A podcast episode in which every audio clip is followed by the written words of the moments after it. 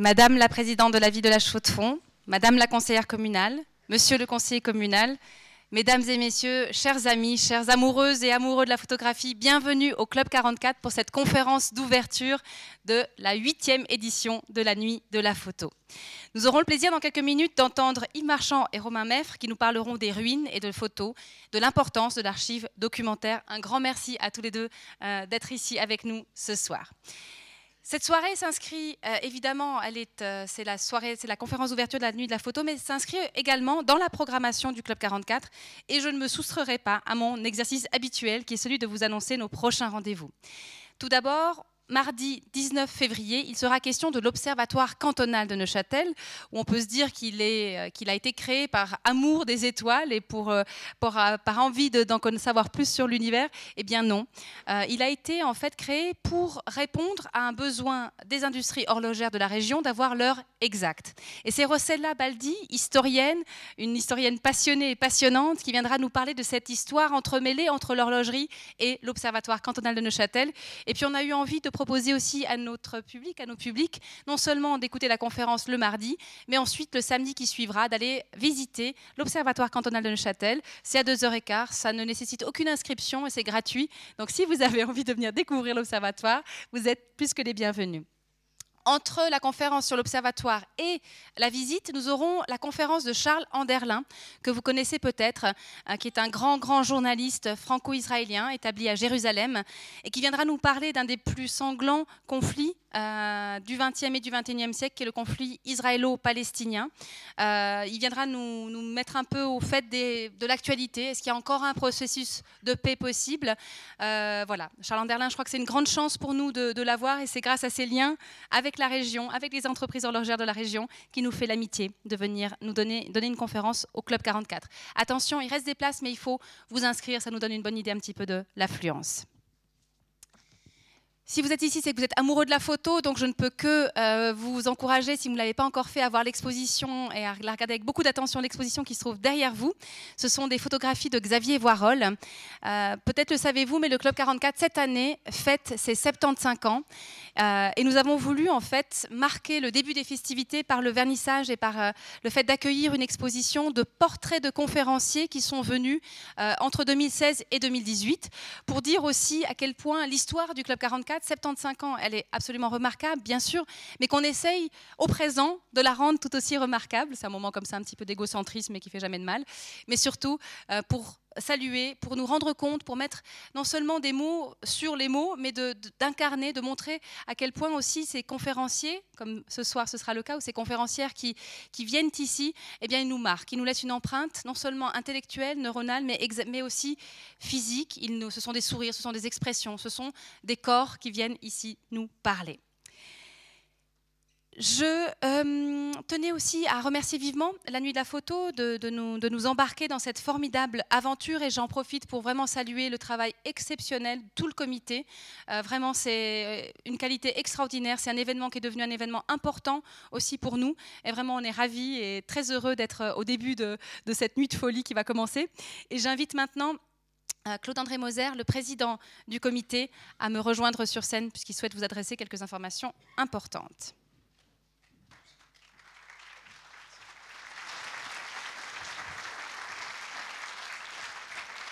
Merci Marie-Thérèse pour ces gentilles paroles. Puis merci de nous accueillir. Euh, on a commencé par discuter avec le Club 44. C'était le point de départ. Et puis, euh, le point de départ pour les salles, évidemment que les musées ont joué un rôle euh, capital au départ, parce que c'est quand même partie du, musée des Beaux-Arts. Alors, merci tous d'être là. On nous demande toujours c'est quoi, c'est quoi votre thème, pourquoi, qu'est-ce que vous faites? Notre philosophie, c'est montrer la, je parle pas assez près, c'est mieux, c'est de montrer toutes les facettes de la photographie contemporaine en insistant sur ses dimensions sociales, politiques, euh, environnementales. Il y a une volonté d'être représentatif des, courants actuels de ce qui se fait euh, dans la photographie. On n'est pas simplement inspiré par euh, ce qu'on voit à Arles, mais aussi ce qu'on rencontre à Paris Photo ou dans d'autres festivals qu'on rencontre. Mais c'est vrai qu'on a un lien assez fort avec les rencontres d'Arles. Et puis c'est avec fierté qu'on a découvert cette émission sur TV5 Monde il y, a, quelques jours, où on reconnaissait assez bien nos buts et puis les, qualités que nous avons. 300 millions de critiques s'appelle l'émission, c'est impressionnant. Mais allez la voir, elle est, ça dure pas longtemps, ça dure 10 minutes, c'est sur le site de la ville. Cette année, alors quel est le, thème? Mais Comme toujours, il se dégage petit à petit euh, au fil des coups de cœur qu'on a.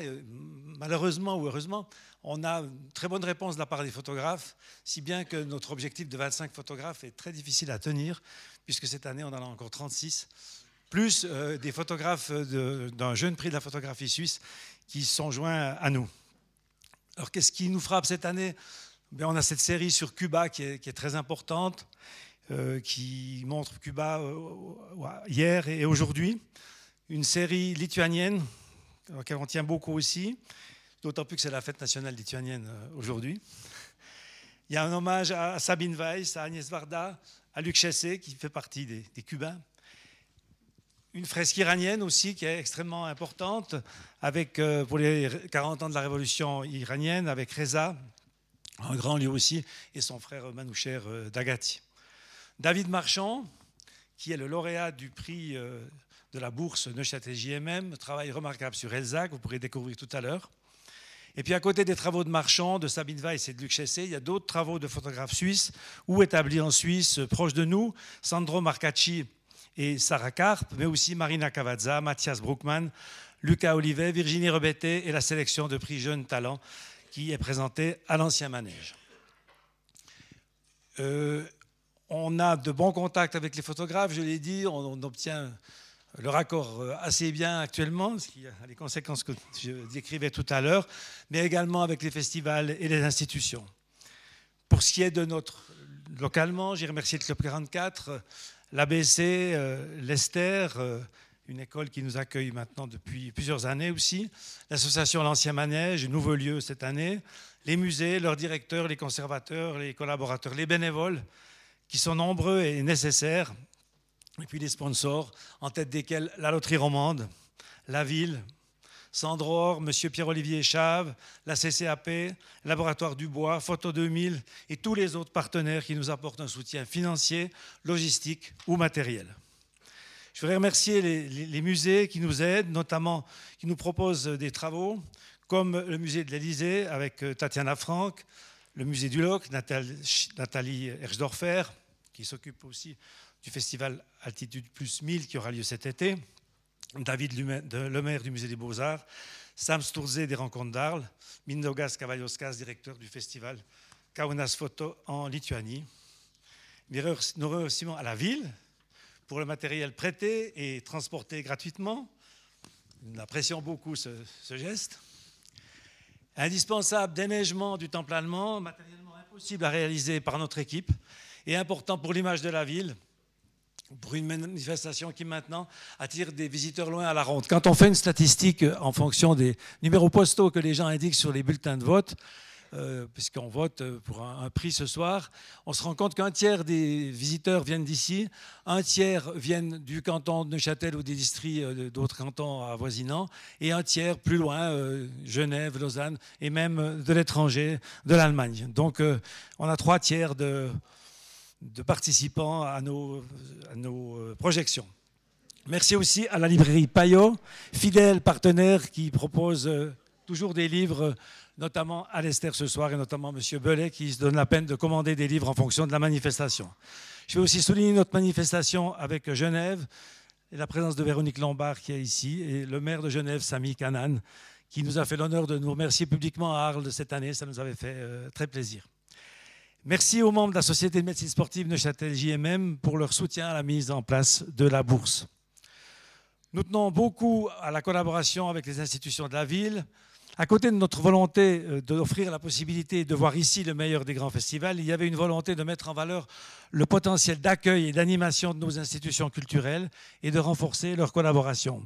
Ce soir, une fois de plus, il y aura de l'effervescence dans nos musées. Je crois que les collaborateurs en sont très heureux. Tout cela renforce le lien social entre les habitants d'ici et on l'a vu d'ailleurs. Et puis, je voudrais remercier surtout et euh, souligner le travail d'Impact et Six Concepts qui ont équipé les écrans en bimère et sur les lieux. C'est difficile ce micro, il n'était pas comme ça avant. Je m'entends plus pour finir. Donc Impact et Six Concepts qui s'occupent des écrans et des bimères, de Supero pour euh, l'imagination et la qualité du travail graphique, qui va de l'affiche aux oriflammes en passant par la, pièce maîtresse qui est le catalogue, toujours bien apprécié quand on le montre à l'étranger. Et Pentagon System, le LOX, qui crée les supports graphiques et crée les, les CD qui permettent la projection. Les deux orateurs de ce soir, euh, ils sont venus assez naturellement. L'année dernière, vous avez voté pour leur travail et les ruines de Détroit qui étaient présentées au Temple allemand. Euh, ils ont eu nettement une note un peu supérieure à, tous les autres. Euh, ils ne savaient pas qu'il y avait un prix. On, les a contactés le lendemain, on leur a dit qu'ils avaient gagné un prix, ils étaient très heureux. Nous, on ne les avait pas découverts, pour une fois, ce n'était pas à Arles, mais dans une exposition. La Samaritaine, qui est malheureusement actuellement un bâtiment désaffecté à Paris, présente euh, régulièrement des expositions de photos, et c'est là qu'on avait vu leur travail, et on les a contactés à partir de cette découverte vous avez aimé en votant massivement pour eux. Nous avons rencontré messieurs Marchand et Meffre à Paris quelques jours plus tard. On a trouvé que leur discours était intéressant, que leur méthode de travail était susceptible de, vous passionner, qu'ils avaient d'autres images à montrer. Et nous avons invité, ils nous ont fait le plaisir d'accepter cette invitation. Marie-Thérèse Bonadonna va continuer à les présenter et à animer la soirée avant que je reprenne la parole pour d'autres explications après. Merci. Merci beaucoup, Claude André.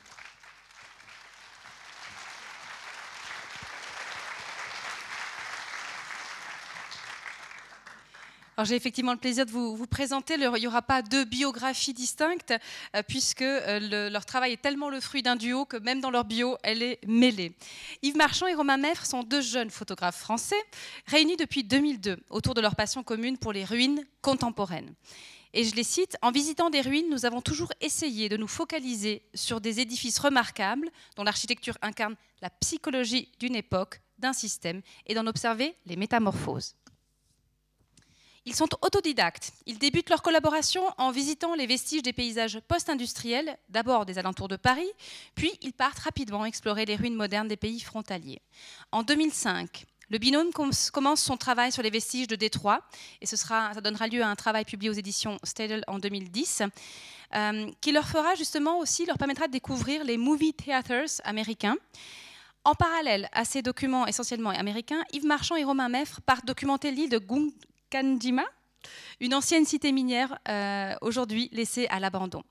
De 2014 à 2016, il se consacre à la réalisation d'une série sur les cours d'immeubles de la ville de Budapest. L'architecture, l'habitat, le monumental dans lequel on a investi, parce qu'à un moment donné, ils ont représenté quelque chose d'important, ces bâtiments-là, ces constructions-là sont laissés à l'abandon. Qu'est-ce que cela raconte? Réponse avec vous, mais surtout on se réjouit de découvrir votre façon de travailler, d'approcher ces monuments qui nous racontent si bien. Merci à toutes et à tous et bonne soirée.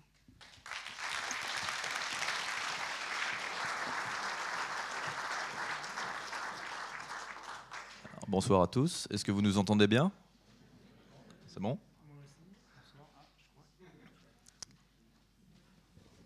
C'est bon? C'est bon? C'est bon, ok. Parfait. Bonsoir à tous. Euh, merci à tous d'être venus. Euh, et merci euh, de l'invitation qui nous a été faite. C'est un plaisir d'être ici avec vous. Alors donc du coup, euh, pour revenir à la biographie, on s'est, on, s'est rencontré avec Yves par un simple échange de mails.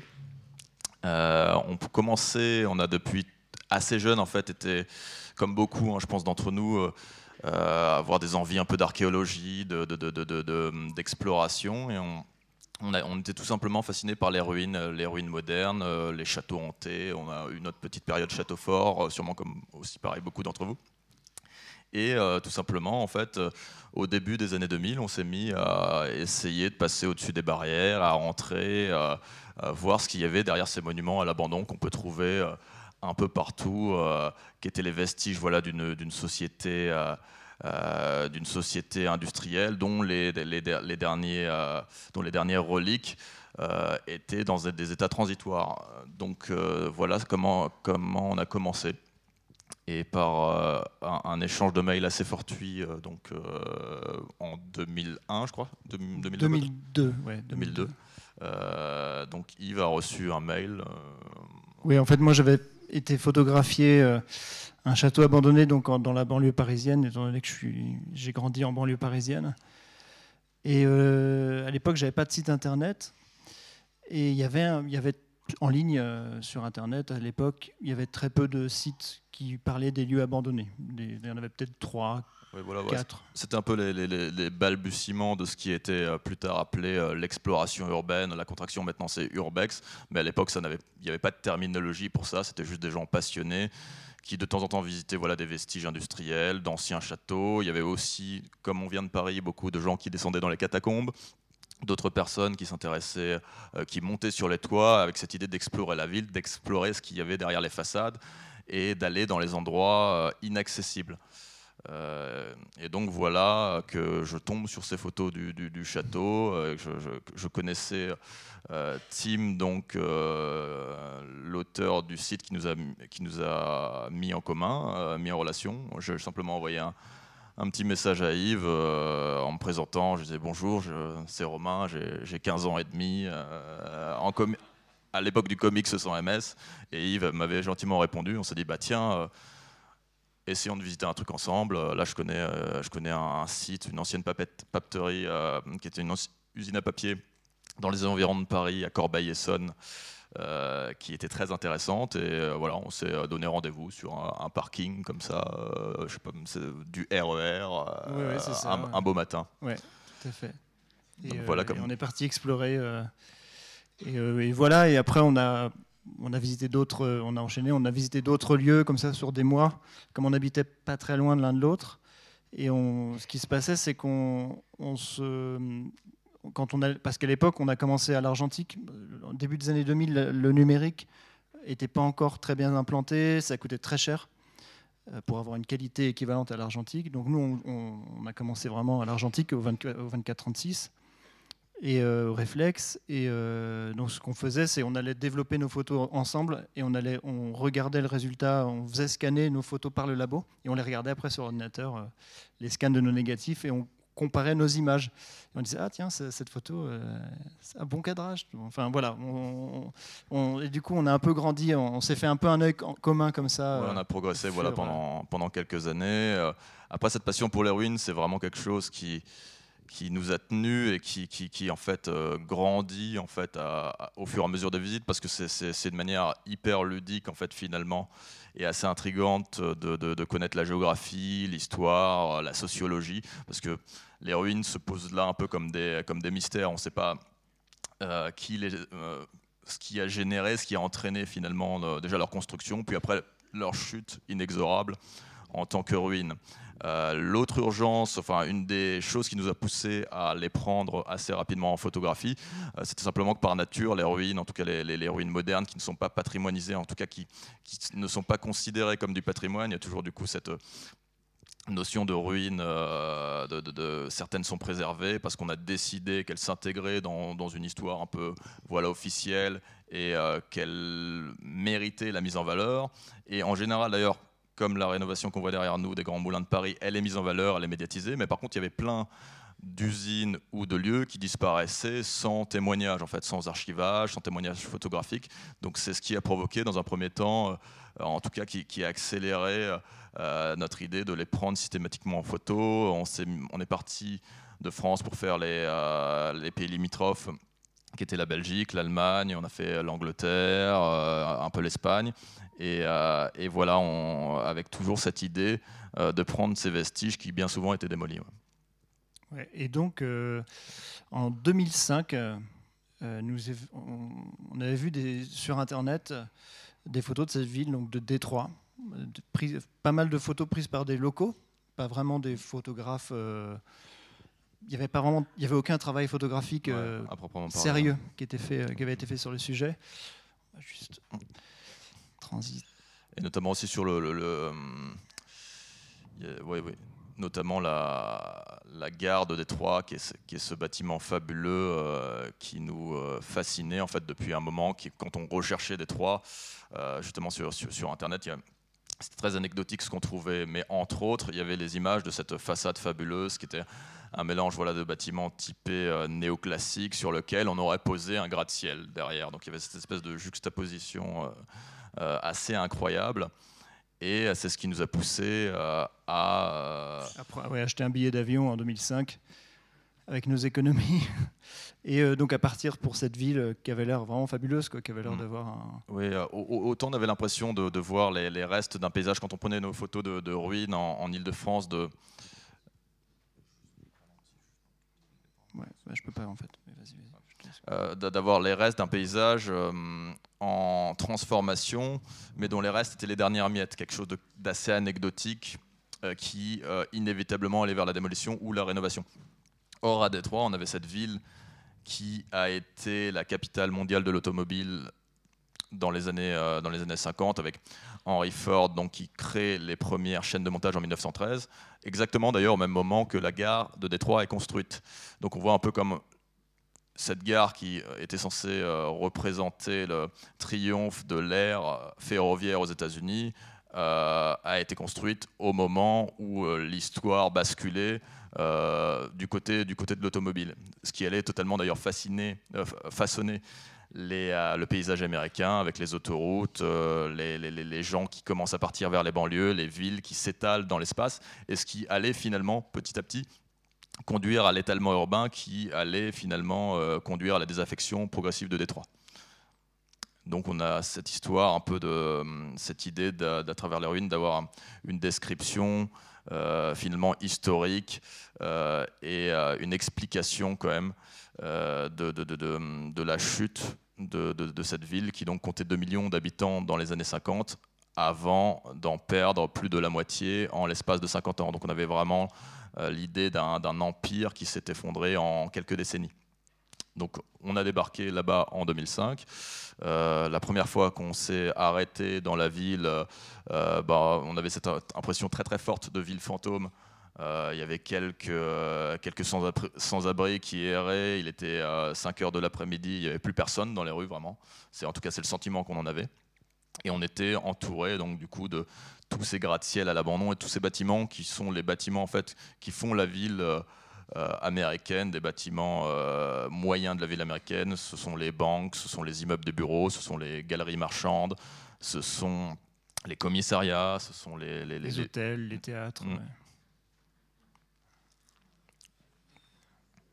Et c'était vraiment en plus des bâtiments qui dataient d'une certaine période, donc de l'essor de, de, la ville, qui datait vraiment des années 20, quoi, globalement. La, la, skyline de la ville, le bâtiment, le tissu urbain. Un bon exemple. Et, voilà, c'est arrêté, comme d'ailleurs dans la plupart des grandes villes américaines, euh, en, 1900, en 1929. La crise de 29 a figé mm. de telle manière que la ville était, en tout cas l'aspect architectural de la ville était très, pratiquement inchangé depuis cette époque. Oui, je pense qu'en fait, il y a pas eu, il y a eu très peu de, de bâtiments notables qui ont été faits aux États-Unis entre 29 et euh, et la guerre, en fait. Hein. Enfin, mm. il n'y en a pas tant que ça. Et bien sûr, il y a eu l'Empire State, c'est un peu particulier. Mm. Donc, on, euh, donc, on se retrouvait ouais, face à cette espèce de, de Pompéi américaine, avec cette, espèce de, de musée d'une espèce de, civilisation qui se serait arrêtée comme ça. Euh, avec des, des, intérieurs voilà, très peu modernisés. Alors on a des ruines, des, des, choses qui avaient fermé dans les années 50, 60, 70, 80, 90. Et ce qui était intéressant pour nous, c'est de documenter un peu ces couches de ruines. Et puis très peu de, très peu de vandalisme en fait. C'était ça aussi qui nous a marqué à Détroit.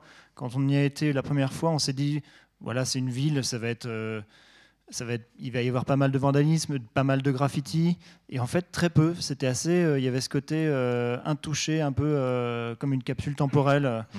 Oui, ce qui nous a, vachement marqué parce qu'à Paris, c'était les bâtiments qu'on avait l'habitude de voir, c'était était rarement dans cet état-là. Oui, ce qui, était troublant, c'est ce côté catastrophe subite, alors que ce n'en était pas une, c'est-à-dire que les gens, il y a vraiment quelqu'un à la fin qui avait décidé de, fermer la porte du bâtiment et les gens n'étaient pas revenus, mais tout était en place.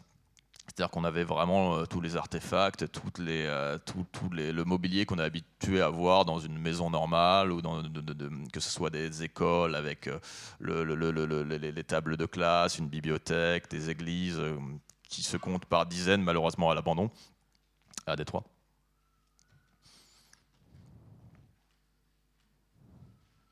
Alors malheureusement, aujourd'hui, il y a beaucoup de ces édifices, quand ils n'ont pas eu la chance d'être rénovés, qui sont vraiment, enfin, qui ont, euh, qui sont en piteux état par rapport à ce que vous voyez là, en fait, qui ont vraiment malheureusement pris cher. Parce que mmh. les photos la datent de, entre 2005 et 2009. Et les conditions météorologiques là-bas sont très dures en hiver. Et, euh, et euh, le, avec les fenêtres ouvertes comme ça, ça, ça, la dégradation va très très vite. Voilà. Ça, c'est une typologie de différents appartements un peu, un peu dispersés partout dans la ville, qui est un échantillon, il y en a tellement et qui étaient dans des styles architecturaux assez, assez euh, divers et variés, euh, très éclectiques.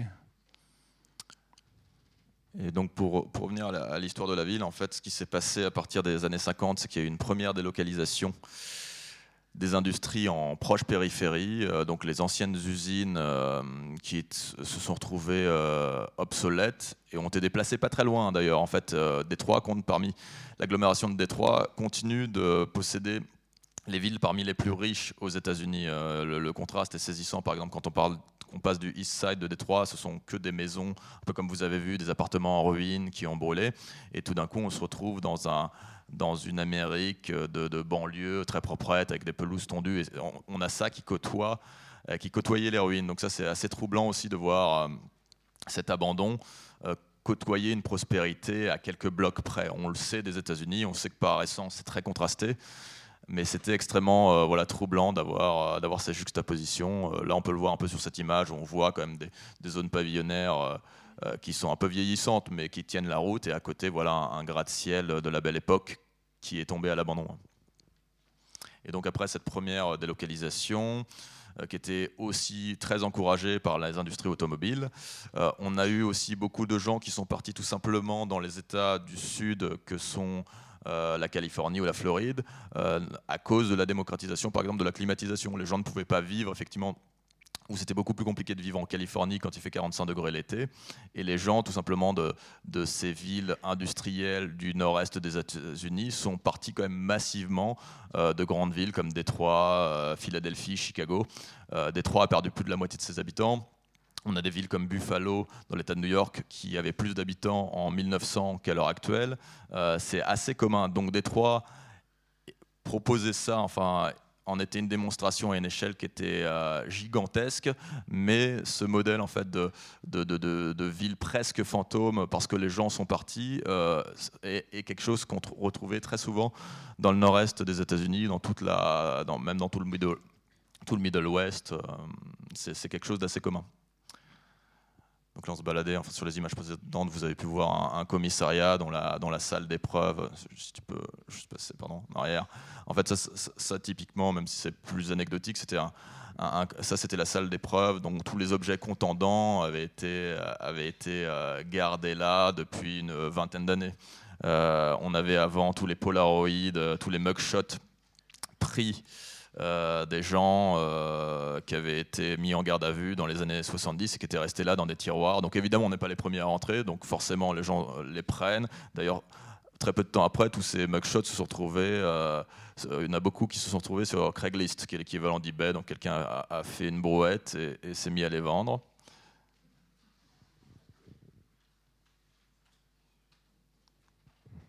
Voilà un peu l'idée de l'urbanisme en dehors du centre-ville aussi. Voilà, c'est cette, ville qui s'est étalée en fait, qui s'est étalée et qui part vers un peu l'infini, ces espèces de banlieues, euh, banlieues un peu incaractérisées qu'on peut trouver aux États-Unis, où il n'y a plus en fait de corps urbain, il n'y a plus, il y a plus de centre-ville, ce qui a remplacé aussi les centres-villes, ce qui a tué une grande partie de ces centres-villes c'est l'avènement des centres commerciaux à partir pareil des années 50, des endroits où, on se garait gratuitement, qui étaient pareil climatisés, où tous les commerces en fait finalement se trouveraient dans des galeries commerciales.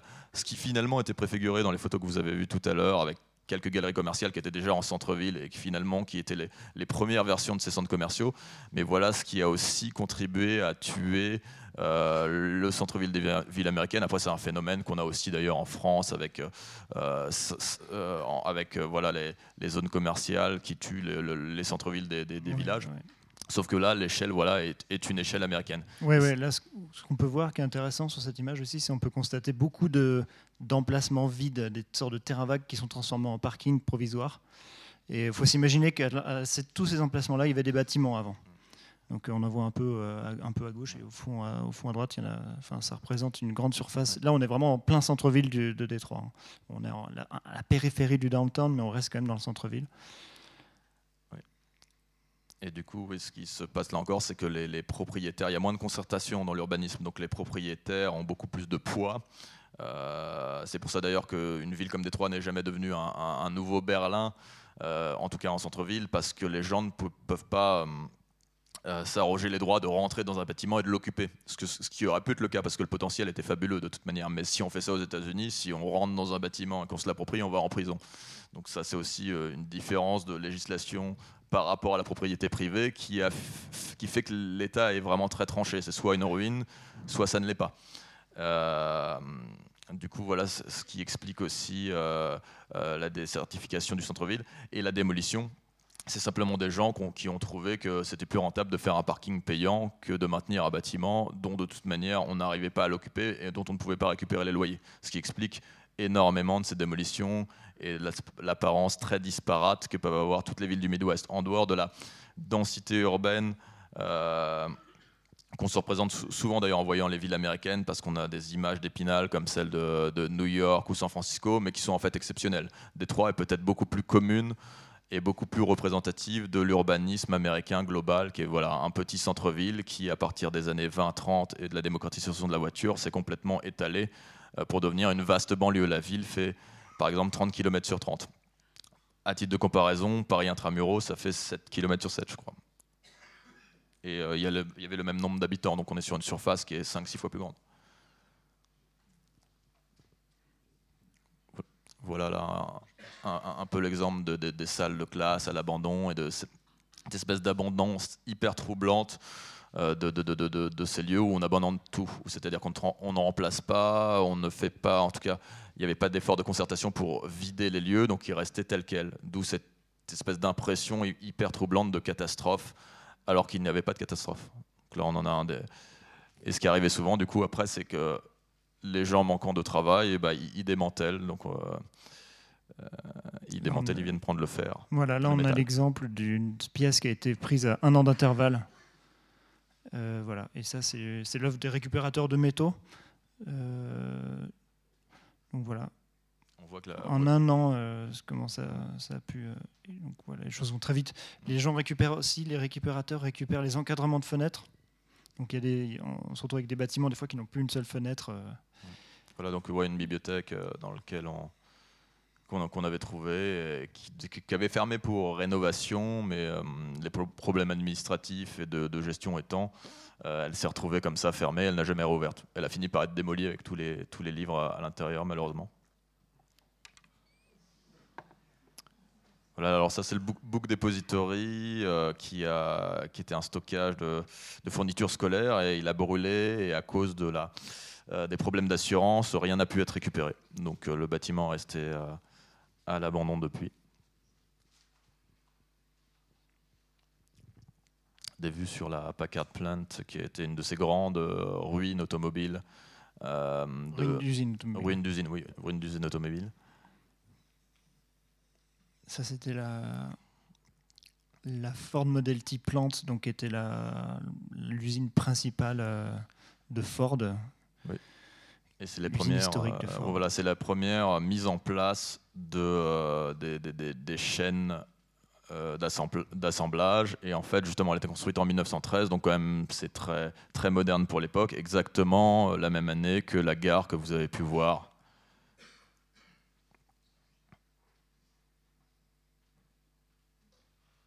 On retourne euh, sur les usines automobiles, une usine qui fabriquait des carrosseries, des carrosseries pour, la, pour le, le combinat Fischer. Et cette image, qui était en fait c'est anecdotique, hein, mais c'était actionné par en fait un pote qui se trouvait sur une passerelle parce que, étant donné qu'on attendait depuis une demi-heure et que personne ne passait, on a décidé de s'y mettre. Ouais, mais c'était pas le but, c'était pas forcément de faire un, autoportrait, c'est ça Non, non, non. On s'est dit bon, bah, d'avoir une présence, mais qui bon. On était trois, bon. Bah. Et donc voilà, là on arrive sur le premier movie theater euh, que l'on a visité, qui va nous servir donc de transition. Il se trouve qu'on a eu de la chance parce que c'est peut-être l'un des plus beaux sur lequel on n'est jamais tombé. Donc c'était lors du premier séjour. En 2005. en 2005, il y a un ami très conciliant qui nous a servi d'escabeau vu qu'on est monté sur ses épaules pour arriver à 7h du matin dans le downtown. On est monté sur l'escalier de secours et on a pu se glisser dedans et attendre que le jour se lève. et du coup, c'est un movie theater dans un style hyper exubérant. Euh, c'est un peu ces movie theaters, c'est un peu les cathédrales en fait finalement des, de, l'Amérique, eux qui n'ont pas du coup euh, ce patrimoine bâti aussi riche que ce qu'on peut avoir en Europe. Et donc euh, à partir des, il y a une explosion de, de avec l'émergence des grands studios qui avaient chacun leur propre circuit, qui exploitaient donc dans leur propre salle leur propre film et donc construisaient en concurrence avec les autres studios des auditoriums euh, exubérants, et hyper baroques, hyper euh, référentiels dans, dans l'architecture, très, une architecture très composite, là, qui, qui celle-ci, ils appellent ça du, Spanish euh, et, qui, qui, est assez difficile à caractériser. Euh, par exemple, un auditorium comme ça, il n'y en a eu que trois aux États-Unis. Il y en a des United Artists dans un style néo-gothique qui, qui étaient vraiment des, des movie palaces. Il y en a un, à Chicago qui a été démoli. Et il en reste un à Los Angeles qui, est... qui, est, qui était devenu une église pendant des années. et, aujourd'hui qui est, Et celui de Détroit, qui est, qui est encore en place. On ne sait pas euh, ce qu'il en est. Il a été stabilisé, mais. Ils ne savent pas encore. Il y a un gros doute là-dessus. Mais... Et enfin, dans tous les cas, on a eu cette euh, cette possibilité. Euh, on a eu de la chance de pouvoir y rentrer et de pouvoir euh, bénéficier de, de, cette espèce d'éclairage grandiose avec ce trou dans le plafond, cette érosion en fait du, temps et des éléments qui est visible à même le bâtiment. Ce qui est jamais bon d'ailleurs pour le, pour le bâtiment, mais c'est vrai que hum, la, sensation de visite en tout cas était, était assez incroyable. Ça reste un souvenir très marquant. Mm. Et c'est à partir de, de, ce premier séjour, de ce premier movie theater qui nous avait quand même euh, impacté. Enfin, on avait, euh, on s'était dit que c'était que c'était incroyable. Et en fait, euh, Yves s'est mis en quête d'autres salles de spectacle comme ça par curiosité. Tu es allé sur le site du coup. Oui, Cinema Treasures, qui est un site qui est un site américain, qui est une sorte de base de données ouverte un peu comme en Wikipédia, mais spécialisé dans les salles de cinéma, où chacun peut ajouter des, cinémas qui existent partout dans le monde. Mais comme c'est surtout américain, c'est une communauté américaine qui tient ça. Et donc, euh, c'est un peu une base de données sur toutes les salles de cinéma qui ont existé aux États-Unis. Et donc, nous, on a épluché un petit peu, on a commencé un peu à éplucher ce, site. Euh, comme on voulait aller vers sur New York, euh, un an après notre premier séjour à Détroit. On a regardé, j'ai regardé un petit peu dans les environs de New York et j'en ai trouvé quelques-uns. Euh, il y en avait tellement, j'ai regardé dans le, dans le haut du panier, on va dire. Euh, il y en a quelques-uns qui sortaient. On a, été, et on a commencé à les, à les, à les, visiter et en fait on s'est rendu compte que... Puis les notices du, du site étaient assez intrigantes, c'est-à-dire que c'était marqué fermé dans les années 80, devenu un centre commercial, mais on ne savait pas ce qu'il y avait. Euh, souvent les, informations étaient très nébuleuses, donc il fallait se rendre sur place quand même pour jeter un œil, donc c'était aussi l'objet de ce deuxième séjour. Nous avons donc fait une exposition en 2005 avec des images qu'on avait fait au 35 mm à l'époque, donc à Détroit. L'expo s'est bien passée. Euh, on avait mis dans un pot commun nos images, qui se ressemblaient d'ailleurs de plus en plus. Euh, et en fait, on a acheté en 2006, dans l'idée de retourner justement sur les salles de spectacle et de retourner à Détroit et peut-être potentiellement de faire un livre, euh, on avait acheté donc deux petites chambres 4 par 5 pouces qui permettent, qui sont voilà, des appareils qui permettent de prendre dans une haute définition euh, on va dire de l'architecture, enfin, qui sont plutôt dédiés à l'architecture au paysage. Et on a fait ce séjour, et euh, c'est à partir de ce deuxième séjour que l'on s'est tout simplement assez naturellement mis à ne prendre des photos qu'avec un seul appareil, étant donné que la mise en place était plus contraignante et que, en termes d'efficacité, on était vraiment au maximum de ce qu'on pouvait faire en termes de composition, de distance par rapport au sujet, euh, d'efficacité sur l'éclairage, la mise en place. Et, dès lors, on a co-signé toutes nos images à partir de voilà en 2006. Et donc là, ce qu'on va vous montrer, c'est euh, un, film, euh, un début de film documentaire, euh, Making of, qu'on a commencé avec Julie Doro, qui est notre réalisateur. Enfin, on réalise à, trois mains ce film. Et donc, on, avait cette idée d'essayer de, documenter ce sujet sur le théâtre. Donc, ce qu'on fait, plus un peu les à côté. Et donc là, on va vous proposer les 12 premières minutes de ce petit documentaire qu'on est à 30 pour l'instant et qu'on aimerait étayer et qui se veut être un espèce de carnet de bord de nos visites aux États-Unis, mais aussi de nos visites un peu ailleurs. voilà.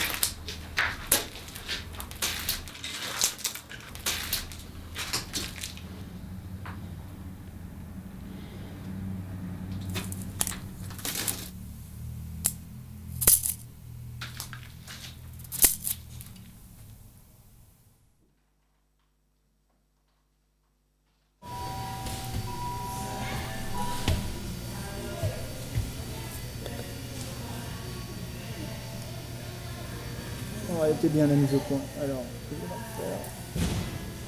c'est important de bien l'exposer parce qu'en fait, le décor noir, il y a quand même pas mal de détails. Ouais, ouais, ouais, c'est clair. On voit pas énormément, mais si on les bosse bien, ça va bien ressortir. Ah, vas-y, on en fait une. Euh, on en refait une avec tout.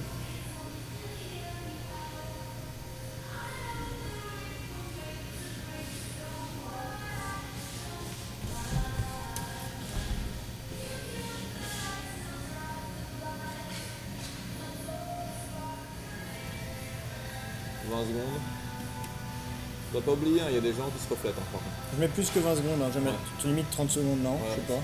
Ça marche, vas-y, vas-y, vas-y. Ça marche.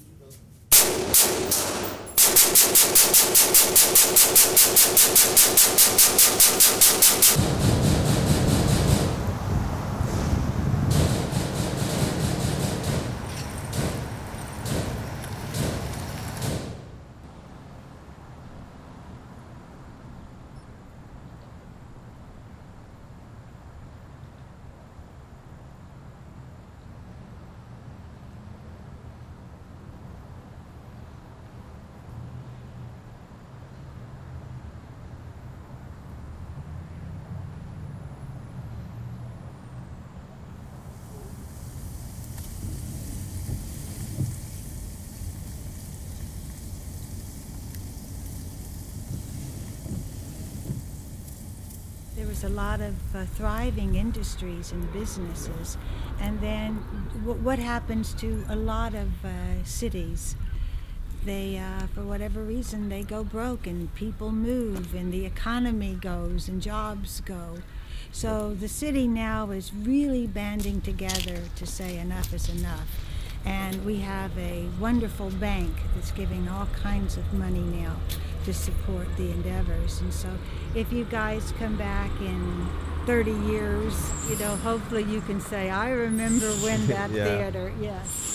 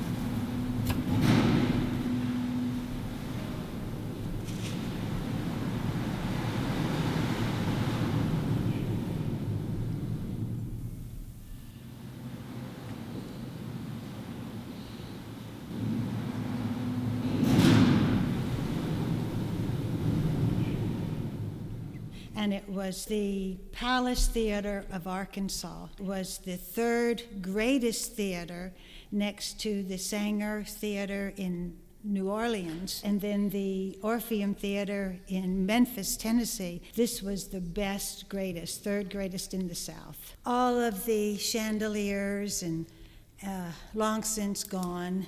Yeah. The piano, long since gone, but the theater is still standing. Have you ever been in the theater when it was uh, still in use? When I was a little girl, I, I danced many a time on the oh, okay. stage. Wow. Yes.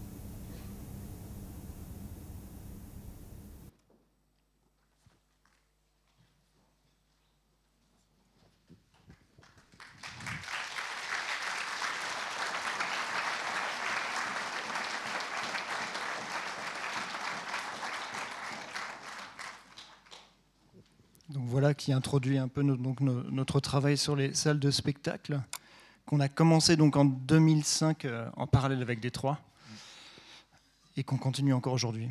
On a presque fini, mais on est toujours dessus. Et là, donc, on va vous mettre un petit diaporama. Ouais. Donc, vous avez une, une idée à peu près de la, un peu de la méthodologie ouais, de, visite de, de, des salles de spectacle. Il n'y a pas de tout, il n'y a pas les, travaux de recherche un peu qui en fait finalement on passe plus de temps derrière un ordi à euh, jeter un œil sur les, euh, les, centaines de fiches descriptives de ces anciennes salles de spectacle avant de les trouver. C'est pour ça qu'en fait on a commencé en 2006 et qu'on n'a toujours pas terminé. Euh, mais ça ne saurait tarder. Donc là voici quelques autres salles de spectacle. Donc voilà, beaucoup de salles qui sont voilà, dans cet état à l'abandon, qu'on pouvait euh, trouver à Détroit, euh, des salles qui parfois euh, ont marché des années 20 et ont fermé dans les années 50 ou 60, ce qui fait qu'elles ont beaucoup plus de temps finalement d'abandon que de temps d'utilisation en tant que salle de spectacle. C'est assez commun et même dans, dans, New York même, on peut penser que des fois les choses vont vite. On a des espèces voilà, de capsules temporelles comme ça qui n'ont pas bougé. Là, on est en Californie, par exemple, dans un théâtre qui a un style plus euh, californien, un théâtre dans un style gothique à Racine, dans le Wisconsin. Alors, voilà, une grosse partie du travail est de trouver ces salles. Par définition, elles ne sont pas faciles d'accès parce que c'est des salles obscures, donc sans ouverture, euh, donc même à l'abandon, 95% du temps, on a des autorisations pour les visiter, ce qui était vraiment beaucoup moins le cas. Je dirais que la proportion était quasiment inverse à Détroit, où pendant 95% du temps, on n'avait pas l'autorisation pour visiter les bâtiments dans lesquels on est entré. On attendait qu'il y ait une porte ouverte, on y allait, et à force de retour, de temps en temps, on finissait pas pouvoir rentrer.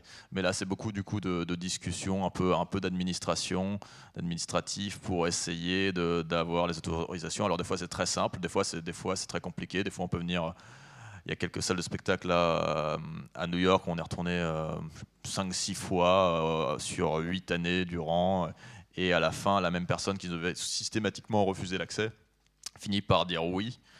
Et euh, là c'est Noël, donc on y va et en espérant, en croisant les doigts pour que ça soit intéressant. Et en fait, en demandant en général, c'est parce qu'il y a eu un changement de statut du bâtiment et qu'en général il va être démoli.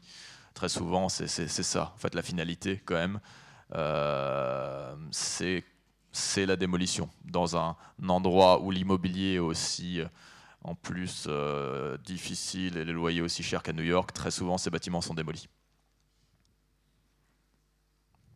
après, il y a heureusement quand même quelques associations, euh, plutôt justement dans des plus, petits, plus petites villes, qui, essayent de sauver leurs salles de spectacle. En général, il y avait 5-6 salles de spectacle et il en reste une, souvent par miracle, parce que finalement, l'abandon l'a préservé finalement de tout développement. Mm-hmm. Celui-là, il a été démoli, par exemple. il servait de stockage et pour un magasin de... De, peinture, euh, un peu type Conforama, je crois. Là, voilà, là en dessous, il y a des boutiques tout à fait ordinaires. Ouais, en dessous, ouais, là, dessous nous, là, plus bon. Bah, voilà. Et au-dessus, voilà dans quel état c'est. Celui-là, il a été, alors, ouais, il a été démoli aussi, celui-là. Ça, c'était dans le Bronx. Il était vraiment dingue, celui-là. Et récemment, hein, ça, ça a été démoli les cinq dernières années. Ouais. Et il avait dormi comme ça pendant 50 ans. Donc voilà un peu l'idée des impôts, des infrastructures, de ces espèces de réintrusions presque parasitaires euh, euh, qui, nous intéressent. Plastiquement, c'est intéressant, c'est très évocateur. Voilà, ouais. Ce qui est assez amusant, effectivement, dans, ces salles de spectacle qui nous servent de, de, filtre et euh, qui deviennent le, le spectacle elle-même, c'est-à-dire qu'on peut observer des aspects hyper banals et hum, des lieux communs presque de la ville, vie américaine se confronter à ces architectures, comme voilà ici le dépôt de bus, euh, euh, dont le décor a fini par être d'ailleurs gratté, aussi, gratté euh. Pour des raisons de sûreté, mais enfin, mm. de coût aussi, parce que ça, certainement ça leur coûtait trop cher à, rénover. Et comme ils sont plus libéraux, en tout cas au point de vue des lois, sont beaucoup moins protecteurs, les, Américains, euh, quant aux, conditions de leurs bâtiments. On est souvent des bâtiments extrêmement vétustes, mais qui sont maintenus en place. C'est ce qui nous offre en fait ces états en fait de d'utilisation. Où là, par exemple, typiquement le rideau que l'on peut voir là, et vous avez peut-être vu dans la vidéo, il y a peut-être pas, ça marque, c'est pas marqué là-dessus, mais euh, c'est un rideau où il y a marqué asbestos. Donc en fait, c'est marqué, mais c'est marqué en tout petit. En fait, c'est de l'amiante, c'est de l'amiante pour protéger. Euh, à l'époque où l'amiante était euh, était la garantie de protéger, qui était était inifuge, donc en cas d'incendie, les gens étaient rassurés parce qu'il y avait marqué asbestos en gros sur le rideau. Mais beaucoup de ces rideaux sont en fait encore en place, et c'est vrai que c'est assez étonnant finalement qu'ils les laissent. Hmm. Donc ouais. Alors là, petite euh, anecdote, mais là, là on, est dans, on est dans un théâtre qui, a été transformé en usine. Là, on est dans une usine de tôle euh, qui, qui, transformait des tôles, qui pliait des tôles. Là encore, qui, a, euh, probablement 40 ou 50 ans d'utilisation en tant qu'usine et aussi moins peut-être en tant que salle de spectacle, même si ça c'était une petite salle de spectacle, donc sûrement tout début 20e siècle. Et on est voilà, à Cincinnati dans l'Ohio. Donc là encore, une belle surprise parce qu'on est rentré, on ne savait pas ce qu'il y avait. Euh, là, on est à Los Angeles, au-dessus d'un marché aux puces, euh, où il y a le rideau encore avec marqué Asbestos. Le marché aux puces a fermé entre-temps, ils n'arrivent pas à trouver de repreneur là, pour le théâtre. Le problème aussi de ces salles, c'est que ce sont des auditoriums qui font 2500, 3000 places. Donc euh, beaucoup trop grands pour contenir, ne contenir que du cinéma. Et la seule rénovation possible est en général de les euh, convertir en salles de concert. Ce qui s'est beaucoup passé sur ces salles aussi euh, dans les années 70-80, c'est qu'elles ont été subdivisées en de multiples petites salles, donc elles ont été euh, multiplexées, et ce qui les a beaucoup démolies. Mais par exemple, c'est vrai que dans certains de ces multiplex, cachés derrière les faux plafonds ou autres, on peut avoir des morceaux de salles, des fois de, salles baroques, voilà, cachés cachés derrière et qui dorment et qui n'attendent éventuellement que, que le démantèlement des, structures modernes pour se, pour se révéler. Quoi. C'est tout un pan euh, où on sort un petit peu des ruines dans ce travail. C'est euh, vrai que la question s'est posée quand on a commencé ce travail. Euh, assez rapidement, on, a trouvé certaines salles qui étaient transformées, qui n'étaient plus du tout utilisées en, théâtre, pour, faire pour des prestations scéniques ou pour du cinéma. Et qui avait été réutilisé pour d'autres euh, usages.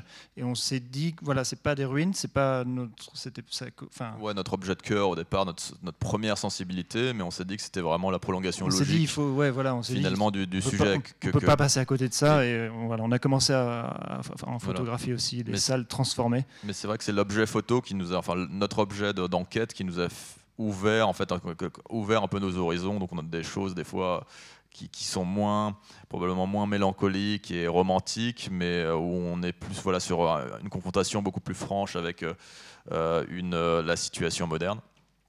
Et parfois c'est ironique parfois c'est beau parfois c'est parfois c'est là on voit par exemple une rénovation dont on va dire qu'elle est consciente. Ils ont conscience de leur lieu, ils ont gardé quand même l'éclairage. Ce qui est amusant, c'est que Hiroshi Sugimoto l'a shooté dans sa, superbe série là, sur les salles de spectacle dans les années 80 quand elle allait fermer.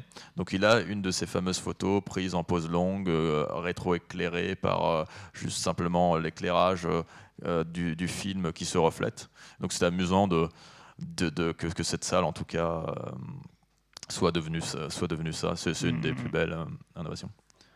Et donc voilà le fameux Paramount de Brooklyn, qui est un peu d'ailleurs. Ouais, ça a été la première salle. Euh, ça a été la salle qui nous a donné envie de, de photographier ce type de lieu euh, qui, qui n'est pas en ruine, qui a été transformé. Mm. En 2006, on a visité celui-là. Et on s'est vraiment posé la question, on s'est dit, c'est quand même fou ce truc. C'est pas, c'est pas notre esthétique à la base parce que c'est pas des ruines, mais, mais c'est incroyable. On peut pas passer à côté de ça, quoi. Mm. Et c'est voilà, c'est ce qui a un peu lancé. Euh. Et il est en train de redevenir une salle de concert. Ouais, ça c'est à Brooklyn. Là, on est vraiment dans, le downtown Brooklyn, donc on est vraiment dans un quartier qui, enfin, qui se gentrifie à, gros, à, fort potentiel aujourd'hui. Euh, Et pour donner la taille, ouais, il fait 4500 places, donc il est énorme. C'est vraiment une salle gigantesque. Tout, euh, là, c'était intéressant d'avoir une échelle sur cela. Enfin, de toute manière, quand il y a des réintrusions, on aime bien avoir justement pour marquer le contraste bah, des gens, des gens qui sont là. Et voilà cette salle qui est un peu le, démarrage quand même de, euh, enfin un point fort sur notre sur notre série, euh, salle de spectacle.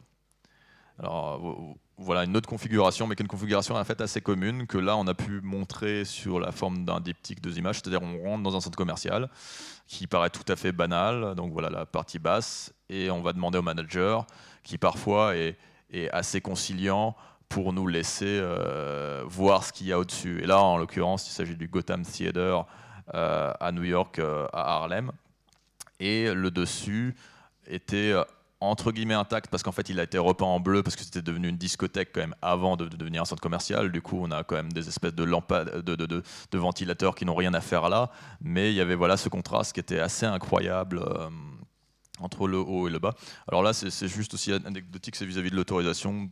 En fait, on a demandé au manager qui nous a dit euh, Ok, allez-y. Euh, alors, c'est dans un quartier, c'est le Spanish Harlem, donc c'était un manager latino. En général, ils sont hyper sympas. C'est vrai qu'en tout cas, on a beaucoup d'autorisation par, par des, managers euh, latinos, mais il nous avait dit quand même ne montez pas, ne montez pas, allez juste derrière. Et en l'occurrence, bon, derrière, c'était pas intéressant, sauf qu'il a envoyé l'assistant nous emmener derrière, qui n'avait pas entendu en fait ce qu'il ce nous avait dit. Donc euh, bon, on en a profité pour se glisser euh, au-dessus. On est resté au moins euh, une heure et après on est redescendu l'air guilleret. Et, quand il nous a demandé si on n'était pas monté au-dessus, on a dit que évidemment non. Mais voilà, bon, comme, comme quoi, des, voilà, des fois, comment profiter un peu du, laxisme ou du moment pour essayer de faire ce qu'on qu'on doit faire, parce que sinon, une simple demande peut, peut, être bloquée en fait. des fois c'est du timing, des fois on tombe sur le bon manager, des fois il faut revenir. Euh, c'est vraiment un, travail de longue haleine. Quoi. Alors, le temps file, on va du coup. On va passer parce que le temps file en fait. Donc on va passer euh, à une autre série. Alors, on va couper. Industrie ou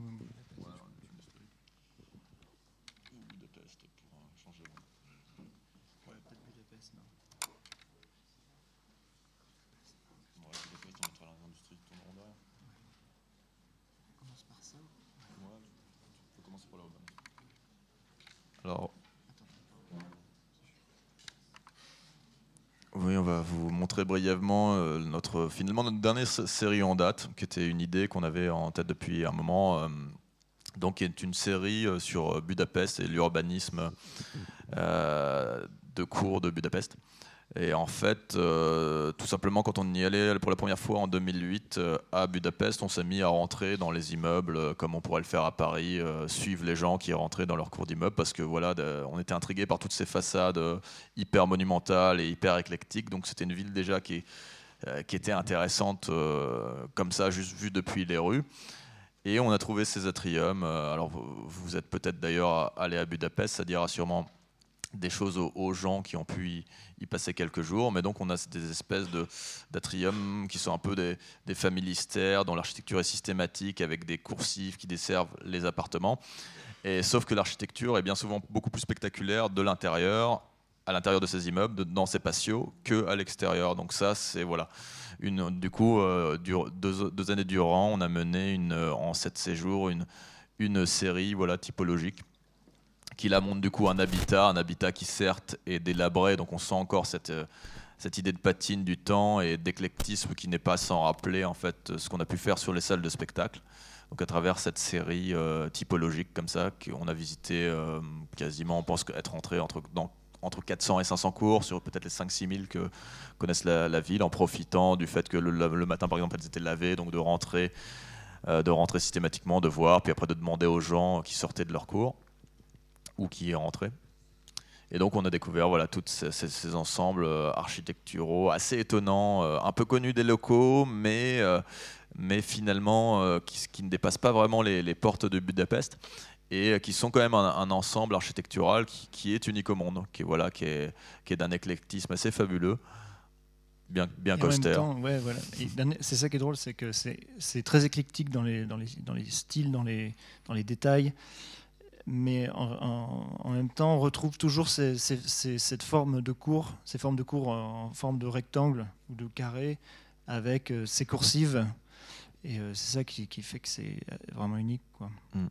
On a un point de vue, euh, ce, qui est, assez spécial, c'est ce côté mi voilà palazzo, mi carcéral, avec ce côté, panoptique de prison en fait, d'un endroit, voilà des anomalies architecturales un peu inexpliquées.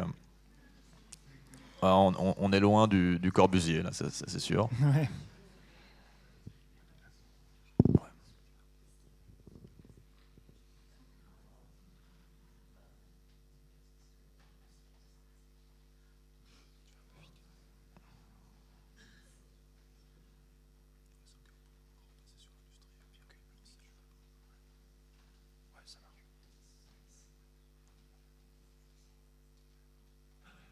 et ça c'est une série qui, euh, dont on est en train de faire un livre euh, qui sortira prochainement dans, dans, les prochains mois.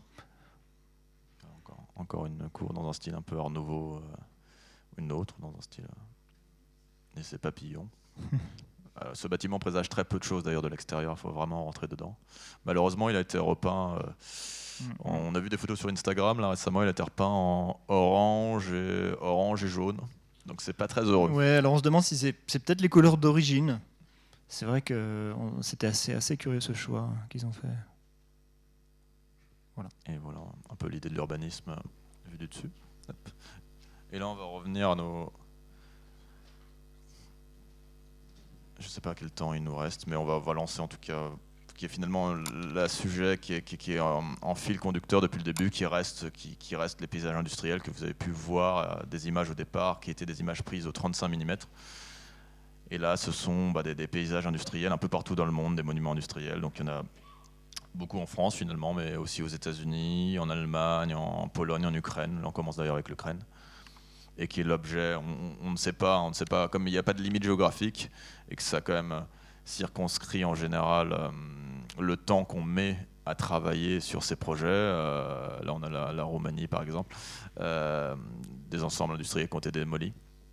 Où là, on voit d'ailleurs que tout est récupéré. C'est pas la culture américaine, on laisse tout à l'intérieur, mais en fait, il reste que le béton à la fin. Il reste vraiment les briques sont récupérées, le métal est récupéré.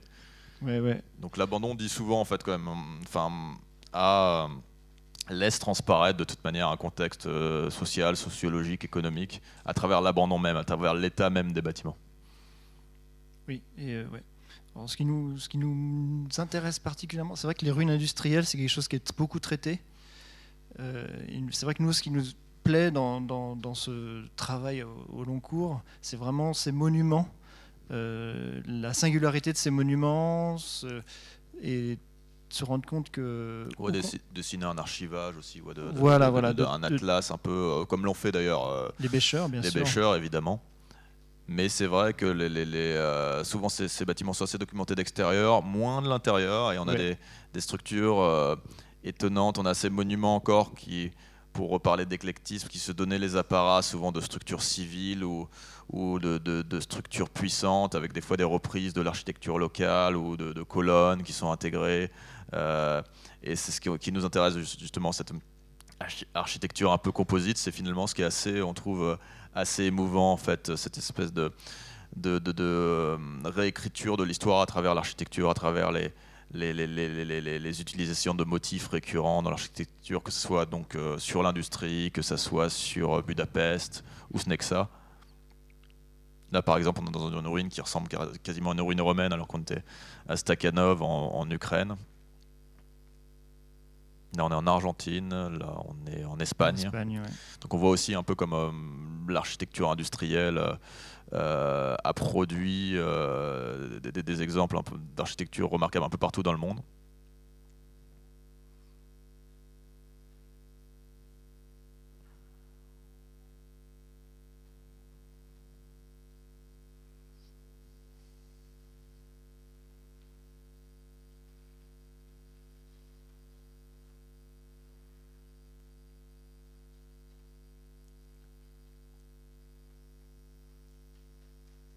Aussi dans ces, au sein même de ces, de ces, de cette série sur les ruines industrielles, il y a plusieurs sous-séries, plusieurs catégories. Il y a notamment nous quelque chose qu'on trouve très intéressant, c'est les centrales, les centrales électriques qui sont euh, très intéressantes et notamment les centrales électriques historiques qui étaient un peu comme les, qui étaient des, des édifices industriels qui bénéficiaient d'un certain soin l'architecture, étant donné que c'était les débuts de l'électricité, c'était les, cathédrales de l'électricité, et, et, ça se ressent dans l'architecture. Là, par exemple, on est dans une salle de contrôle. Qui a un showroom, en fait. On faisait venir les gens pour leur montrer quand même. Là encore, on est dans une, euh, un contraste assez intéressant entre une usine hydroélectrique et l'encadrement euh, dans un style beaux-arts. classique. Baltimore. Voilà, ça, voilà le, style templesque un peu. Ça, c'est une centrale des... années 20 et c'est vraiment typique euh, de cette époque où il y avait un, vrai soin apporté à l'architecture de ces édifices euh, et dont euh, bénéficiait particulièrement l'architecture de l'électricité. Là, c'est une centrale électrique aussi à Philadelphie. Il y en a deux abandonnées très belles qui datent de la même période. Celle-ci est menacée, celle-là est très menacée. Malheureusement, elle est trop loin du centre-ville pour être rénovée, donc euh, il n'est pas dit qu'elle tienne. Alors que c'est en fait, nous, pour l'avoir visité, en avoir visité pas mal d'autres, c'est probablement l'une des plus belles du monde. Vraiment. Mm, mm sûrement des monuments les plus importants de Philadelphie, mais là on voit le centre-ville d'ailleurs au fond de cette image qui est à quelques kilomètres, et sa position géographique fait que ça va être compliqué pour euh, de la sauver. Hmm. Et elle est complète, il y a tout dedans, il y a, il y a, les, il y a les, turbines, les, les, chaudières, tout est, ouais, elle est vraiment complète, rien n'a été euh, démantelé, ce qui est assez rare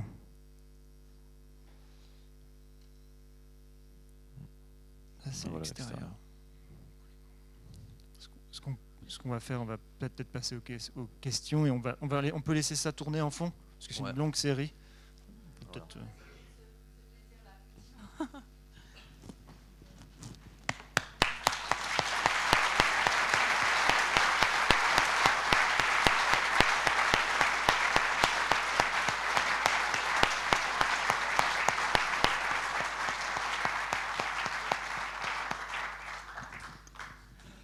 Pardon, hein, mais c'est vrai qu'on a, encore un, beau programme. En tout cas, merci beaucoup. Effectivement, je, le disais, on ne va pas se priver de vos images parce qu'elles sont d'une force inouïe. On n'a pas beaucoup de temps pour les questions. On, en a, on a quand même 10 euh, bonnes minutes devant nous. Donc, euh, n'hésitez pas euh, à demander le micro simplement et puis je vous, je vous l'amènerai. Peut-être pendant que les questions se préparent, comme ça, est-ce que quand vous voyez des constructions récentes ou en train de se faire, vous les imaginez déjà en, en ruine? Puisque, voilà, tôt ou tard. c'est vrai qu'on regarde intrigué ce qui se construit, euh, les ensembles monumentaux euh, de, on va dire, Dubaï ou de la Chine à l'heure actuelle. qui sont vraiment les nouveaux pays qui construisent, qui sont dans une démesure de construction comme l'ont pu être, l'a pu être les États-Unis dans les, dans les années 20. C'est vraiment une réponse à ça. Même l'Europe. Et même l'Europe. Où, On a arrêté un peu les bâtiments un peu délirants, on, a un peu, on s'est vachement calmé avec ça. C'est vrai que les pays euh, comme la Chine. Euh, ouais. Dans, dans, des styles très pastiches d'ailleurs, il y, a une chose qui est assez intéressante. C'est vrai qu'en Chine, là, à l'heure actuelle, il y a énormément de pastiches d'architecture typée, genre euh, château d'Harry Potter, dans des, dans des disproportions assez incroyables. Euh, et on est assez curieux de voir aussi ce que vont devenir euh, ces ensembles architecturaux. Il y a le Faux Paris, évidemment, qui est assez connu, là, avec sa fausse tour Eiffel en Chine, qui était à moitié d'ailleurs en ruine. Hein. Enfin, l'ensemble n'était quasiment pas, occupé. Donc euh, ça nous intéresse, ça nous intéresse. On n'y est pas allé encore, mais, c'est vrai que on, va voir comment ça tourne. Une question ici. Oui, merci beaucoup pour euh, ce travail magnifique.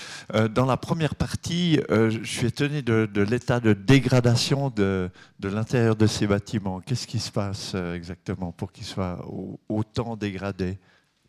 Alors, c'était la partie sur Détroit.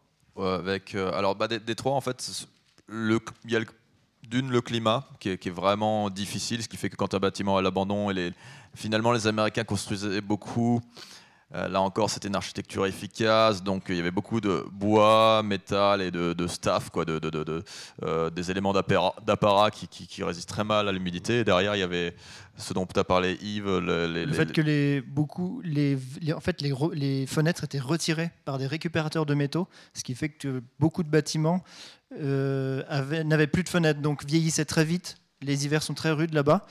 Il suffit, euh, nous on a visité des bâtiments où les sols étaient gelés, il y avait ça de couches de, glace à chaque étage parce que l'eau coulait partout à l'intérieur. Euh, c'était vraiment, euh, en fait, ça gelait et ça, après ça coulait. Enfin, c'était. Oui, du coup, ça accélérait vraiment. Ça accélère très, ça va très très vite. Bah ouais, dans les coins de Détroit, ça va très très vite, beaucoup plus que par exemple en Californie ou dans des coins secs. D'ailleurs, c'est ce même en Europe. C'est ce qui expliquait ce que certaines salles de spectacle en Californie, il n'y a pas de faux plafond et que même les rénovations ils les gardent dans leur, euh, dans leur euh, totalité parce qu'en fait, c'est plus facile de chauffer un bâtiment en Californie que dans l'État de New York où il valait mieux couper les salles en deux pour, pour être sûr. Il y a souvent, euh, le climat explique pas mal de, pas mal de manières de, de, rénover, de considérer ce lieu. Peut-être, moi, ce qui me. Oui, pardon. Je voulais savoir c'est comment vous financez tout ce travail. Vous êtes sans doute assez célèbre maintenant pour un peu bah, voyager plus facilement. Ça, tourne depuis quelques années grâce à, nos galeries, et notamment la, galerie Polka de, Paris qui représente nos, boulots régulièrement euh, sous la forme d'exposition. Donc l'un dans l'autre, là, on, a trouvé une, une, stabilité depuis quelques années qui nous permet en tout cas de partir à un endroit, de prendre des photos, de revenir, de vendre un peu quelques images sur des éditions voilà limitées et de repartir. Donc c'est assez fluctuant, c'est un peu montagne russe hein, comme système de, travail, mais on, a, on, fait partie de ces photographes qui, qui ont la chance euh, de tenir sur ce modèle-là. Euh, c'est pas mirobolant, c'est sûrement euh, moins d'ailleurs important que des photographes qui ne font que des commandes et qui, tournent vraiment commercialement. Mais en tout cas pour voyager et, prendre des photos, après derrière nous on voyage pas à grands frais, quoi. on prend des billets d'avion, on prend des petits hôtels, euh, des motels aux États-Unis, finalement ça ne coûte pas trop cher. On a une autre question ici. Vous avez évoqué à un moment donné que ces ruines racontaient finalement euh, les peuples, les populations, les pays, hein, qu'elles étaient propres finalement à certaines cultures. Quand on voit euh, aux États-Unis comment les gens réaffectent ces lieux, euh, des choses qu'on n'oserait certainement jamais faire ici, peut-être sommes-nous peut-être un peu trop nostalgiques. quel est le rapport? Comment est-ce que finalement ils voient ces réaffectations et les réutilisations de ces lieux? Alors, il y a deux catégories. Moi, je dirais qu'il y a plutôt beaucoup de rénovations qui sont fortuites et inconscientes, en fait, on va dire, du lieu. Donc, ça va être justement du stockage pour les centres commerciaux et compagnie. On a quelques-unes de ces rénovations, justement, qui sont, qui sont conscientes. Euh, euh, c'est d'un autre côté, ils considèrent ce patrimoine des années 20 comme ayant peut-être moins de poids. C'est toujours aussi le problème, c'est-à-dire qu'en fait, les salles là qu'on a montrées depuis les années 50, probablement 80% des salles historiques ont été démolies hein, aux États-Unis. Donc, ce qui reste, c'est vraiment la fin de ce modèle-là, ce qu'on est allé attraper. Après, c'est vrai que dans cette euh, euh, des insouciance qu'ils ont, ils peuvent se permettre des audaces que l'on ne se permettrait pas. Euh, notamment même en France, il y a beaucoup aussi des bâtiments, justement, de bâtiments industriels, euh, qu'on n'arrive pas à considérer en dehors du fait d'en faire des musées. Donc, du coup, ça devient problématique. Ils n'ont pas de rentabilité économique. Et les Américains, effectivement, des fois, sont plus pragmatiques dans, leur approche pour faire qu'un lieu marche. Ce qui fait que des fois, ces rénovations, d'ailleurs, à minima, ont fini par sauver des bâtiments. Ou une espèce de négligence qui a fait que le bâtiment est resté 50 ans là euh, sans, les codes de remise à norme ou quoi que ce soit, et ce qui fait que le bâtiment finalement peut être rénové à la fin. Donc il y a des fois ça. Moi je dirais quand même qu'après, dans, dans l'ensemble, finalement, si on le regarde sur la perspective historique depuis les années 50 et un peu le déclin de ces salles qui était, c'est vrai que là je suis pas venu dessus, mais qui été énormément entraîné par la, euh, la suburbanisation, l'arrivée de la télévision aussi a été évidemment décisive à partir des années 50. Euh, euh, je dirais que malheureusement, euh, il y a plus de salles voilà, démolies dans l'ensemble et de rénovation. Euh. Après, il y a aussi une considération vis-à-vis de l'objet industriel. Ça, c'est par contre, c'est pour les pays francophones, en tout cas la France, on avait eu beaucoup de sites patrimonialement très intéressants qui ont été démolis. On en discutait d'ailleurs avec une conservatrice la dernière fois et de, l'approche qu'on avait du patrimoine industriel, qui était de ne pas considérer les sites comme des ensembles et qui en rendait la conservation difficile. C'est-à-dire que nous, on peut souvent en France, en tout cas, on s'enorgueillit de la rénovation euh, euh, d'églises, de, châteaux, mais le patrimoine finalement du, 20e, ou le, qui est finalement la même période que les États-Unis, je ne sais pas s'il a eu tellement plus de considération, peut-être moins au point on imagine que souvent d'ailleurs les Américains sont les premiers à nous dire à vous, moi vous faites attention à vos bâtiments, mais en fait en réalité les bâtiments qui datent de la même période que les leurs, on n'a pas plus de, on, les, enfin on n'a pas plus d'égards alors. Malheureusement. Alors aujourd'hui, ça change quand même. Hein. C'est de décennie en décennie. Aujourd'hui, le patrimoine de, des années 20, années 30, il y a un vrai. Euh, maintenant, on classe des bâtiments, on les rénove. Mais bon, il y a encore des choses qui sont un peu. Euh, euh, menacé. Malgré Je pense qu'effectivement, la représentation qu'on a de son patrimoine, elle, évolue dans le temps. Néanmoins, je pense que le rapport à l'État aussi est très différent effectivement en France qu'aux États-Unis.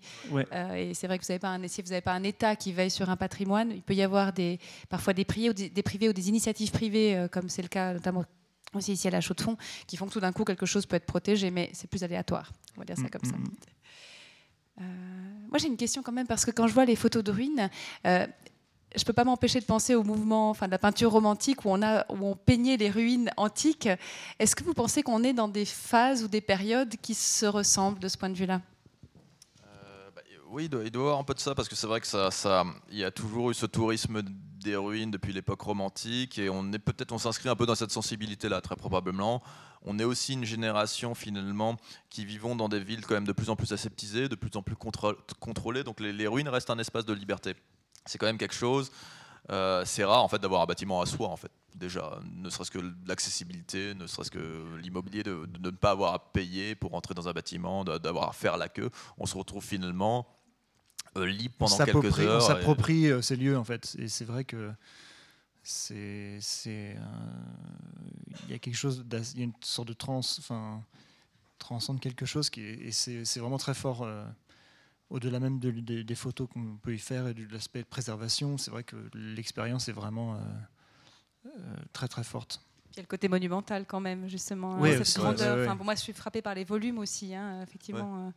Oui, c'est cet effet de, de, sublime, de se sentir minuscule par rapport à quelque chose qui nous dépasse totalement, ne serait-ce qu'en termes déjà de l'effet de temps qu'il y a, parce qu'on voit que c'est des lieux qui sont souvent bon, côté construit bien avant qu'on atterrisse sur Terre et qui, nous survivront, pas pour tous, mais en tout cas il y a cet effet, effectivement, ce rapport de, temps, de monumentalité que dégagent les ruines par nature. Euh, tous ces aspects-là euh, rendent, rendent leur visite hyper, hyper puissante. Comme. Hmm. Un rapport au temps. Il y avait une autre question ici? C'est un peu plus terre à terre. Euh, je voulais savoir ce que vous avez comme matériel, notamment quand vous allez dans les ruines de Détroit, vous avez besoin d'éclairage, vous avez besoin euh, d'un certain matériel pour réaliser des photos comme ça. Qu'est-ce que ça représente, le matériel que vous transportez? On est assez léger parce qu'on n'aime pas être euh, comme il faut qu'on des fois qu'on escalade ou qu'on passe au-dessus de, de, grillages ou de. on aime bien être léger, donc euh, on a bien son notre chambre, notre trépied, et puis Au niveau du matériel d'éclairage, en fait, on a, ce qu'on fait, c'est que, comme on, peut, on pouvait le voir là dans le reportage au début, c'est en fait, on, souvent, ce qu'on fait, on loue une, on, achète une batterie de tondeuse à gazon et on branche dessus un spot halogène. Euh, oui, c'est des moyens euh, finalement assez simples pour obtenir un espèce d'effet de boîte à lumière à des prix très réduits. Il faut juste être patient. Mais c'est vrai que la première chose qu'on fait, bah, c'est pour ça qu'on a commencé d'ailleurs par ça, c'est que quand on arrive, on débarque à l'aéroport, on s'engouffre dans le premier euh, AutoZone, qui est une de ces chaînes qui a des milliers de magasins, et on, pourrait y rentrer les yeux fermés. On sait qu'au fond, il y a les Lawn and Garden Battery, et hop, on en prend une. Euh, ça coûte, je crois, 40 dollars, et ça nous fait le séjour. Et à la fin, on le, on le rend à notre loueur, euh, on l'abandonne en général à la fin. et, du coup c'est comme ça ouais, qu'on procède. ça nous permet d'avoir un spot halogène très puissant pour éclairer ces grandes salles de, théâtre notamment, euh, qui sont souvent totalement euh, obscures. Après le reste, là, dans cette série-là, c'est quand même globalement la lumière naturelle, mais ouais, mais c'est vrai que ça dépend des. Ce qui nous arrange d'ailleurs. Enfin, vrai que on aime bien la lumière naturelle hein, à la base. Mais, euh, mais c'est vrai que dans certaines salles totalement obscures, on, devait faire du light painting, ça allait il y a longtemps, on avait moins justement de, lumière. C'est pour ça qu'après, on a un peu customisé notre, éclairage. On se balade toujours avec une batterie qu'on emmenait de France. Et, euh, et, donc, on avait des temps de pause qui pouvaient durer 50 minutes, une heure. Donc, c'était assez aléatoire techniquement. Euh, et depuis, là, on a réduit jusqu'à entre 10 et 15 minutes pour les, vraiment les très grands volumes.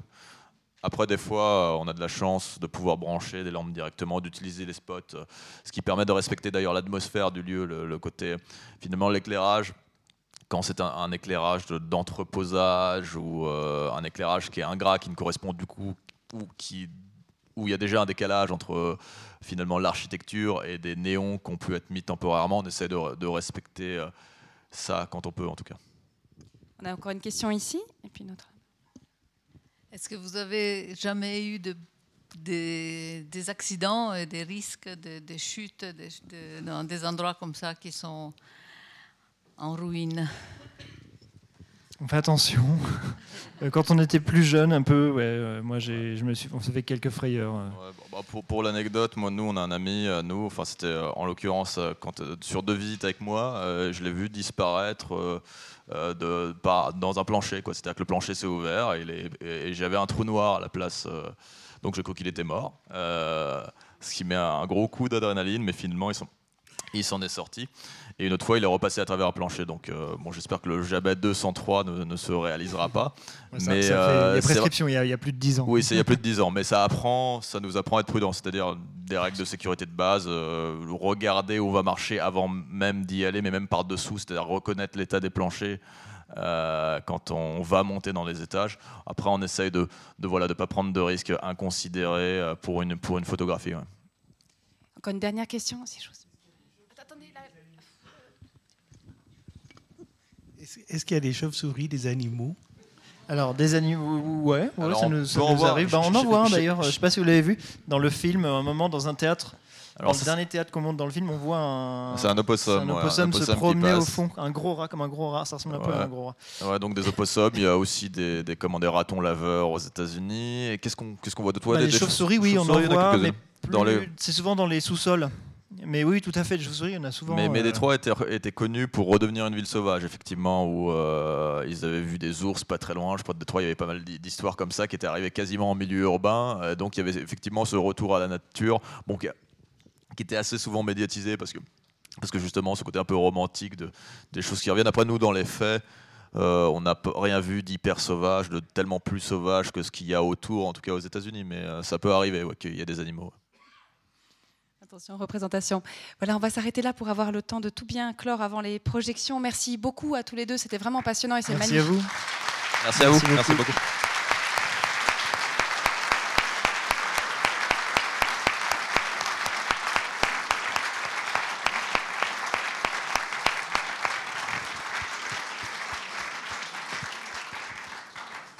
Je repasse la parole à Claude-André Moser qui souhaite vous informer de deux, trois choses. Merci. Merci euh, Marie-Thérèse Bonadonna qui a magnifiquement conduit cette soirée. C'est quand même avec une certaine émotion que je le dis parce qu'elle va l'entendre encore quelques fois. Mais l'année prochaine, ce ne sera plus la, la directrice euh, culturelle du Club 44, mais elle sera toujours dans notre canton et on pourra encore recourir à elle pour euh, des modérations, j'en suis certain. Mais c'était un très grand privilège de pouvoir travailler pour la nuit de la photo avec euh, Marie-Thérèse Bonadonna. Puisque j'en suis aux, personnes que je suis heureux de voir ici ce soir, des gens avec qui on collabore. Je pense à Mindaugas Kavajauskas qui vient de Lituanie, qui est venu en voiture depuis Lituanie. Il nous a raconté ses quatre jours de route. On vient de sortir de la Pologne, on vient de quitter Berlin, on arrive, on a acheté notre vignette. Et puis hier soir, il est arrivé au Locle pour, euh, pour voir l'exposition euh, que Nathalie Eschdorfer a, à euh, hier soir. Et puis, nous sommes très heureux. C'est la deuxième fois que le, directeur de l'Élysée est parmi nous lors de la première nuit de la photo. Dans l'entrebâillement de la porte, j'avais soudain vu Sam Sturze. Et maintenant, dans l'entrebâillement de la porte, il y a Tatania Frank qui est en congé maternité. je ne sais pas si c'est juste d'appeler ça un congé maternité, alors que c'est une maternité intense. Donc merci d'être là, ça nous fait très plaisir qu'elle soit venue. L'Élysée est un...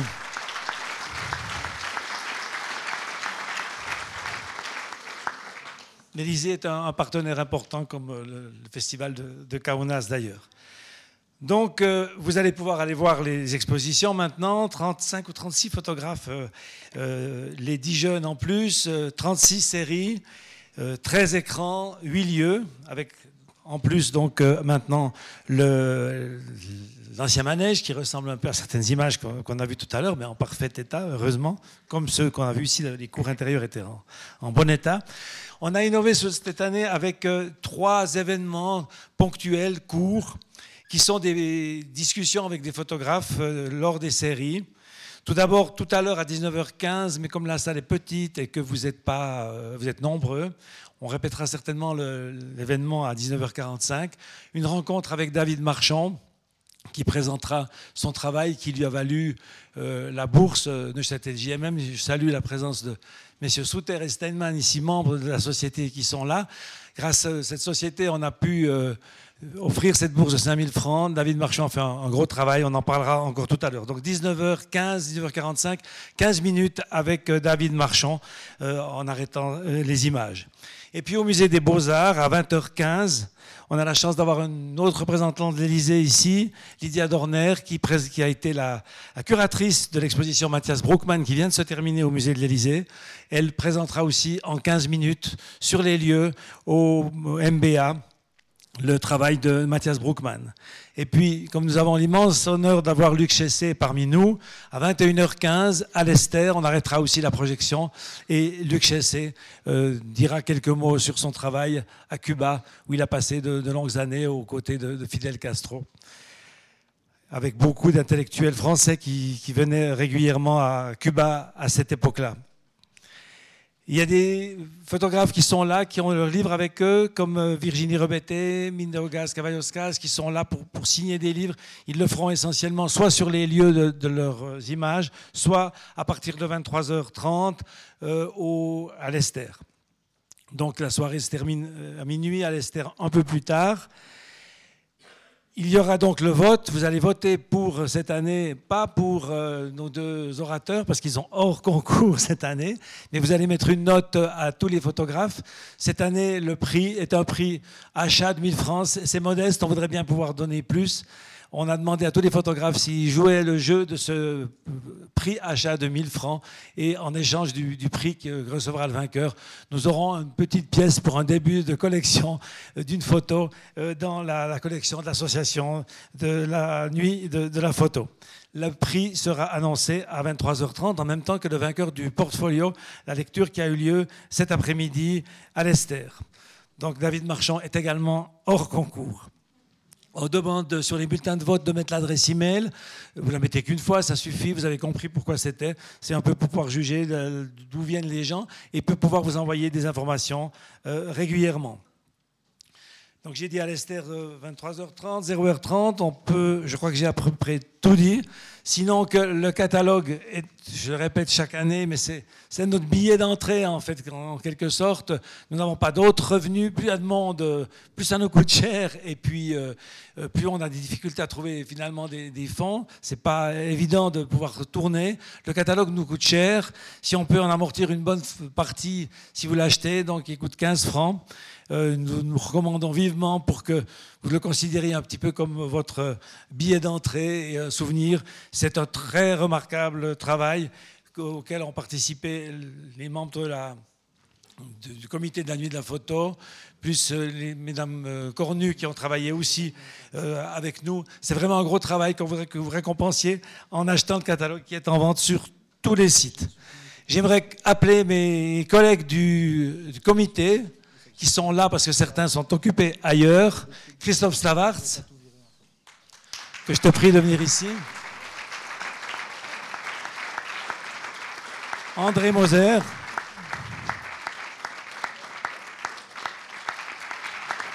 Evelyne Perrou.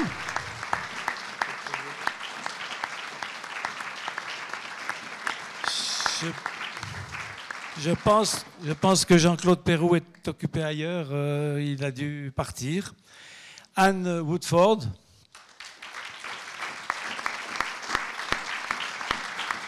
Yannick Fuchs.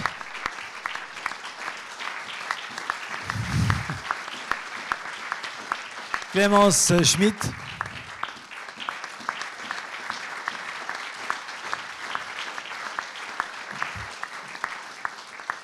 Et Michael Morel, qui n'est pas là, c'est notre euh, informaticien qui est maintenant vraiment, euh, dans, un quart d'heure, tout commence, il, est sur les lieux, mais il, a fait, il fait vraiment un gros travail et on le remercie très sincèrement.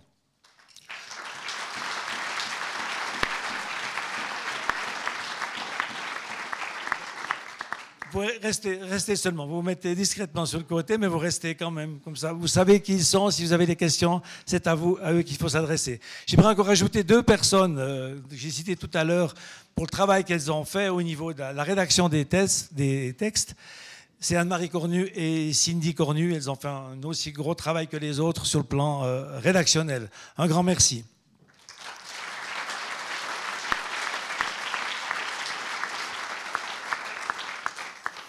Ici, j'ai noté qu'il fallait acheter le catalogue. Là, je vous l'ai dit, mais souvenez-vous-en bien.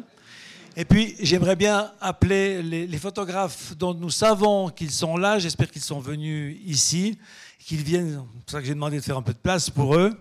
Sarah Karp, dont on peut voir les images euh, à l'espace Mangiarotti, c'est ici, pour un travail qui s'appelle Renaissance.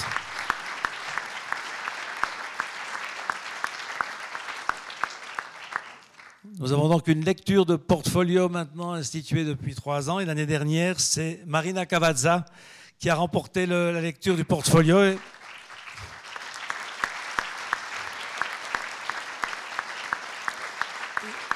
Ces, images seront présentées euh, à l'espace Jean-Paul Sartre qui est juste à côté.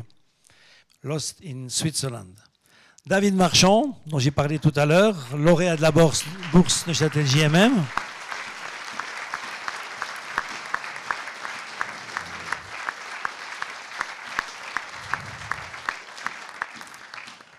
Lucas Olivet, qui montre ses images au MBA. Hein.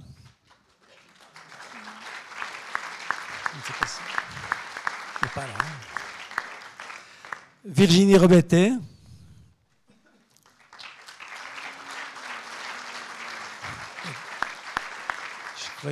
J'ai vu cet après-midi, mais, pas ici maintenant. Sandro Marcacci, dont les images sont à l'ancien manège.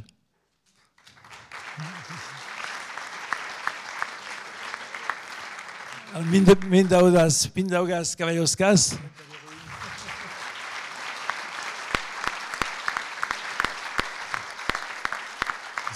Ces images sont à l'ABC avec les autres images de Lituanie. Il a un nom compliqué, mais au fil des années, on le connaît bien, donc on a bien appris. Ensuite, Nathalie euh, Rodak, qui a été proposée par Tatiana Franck, euh, justement.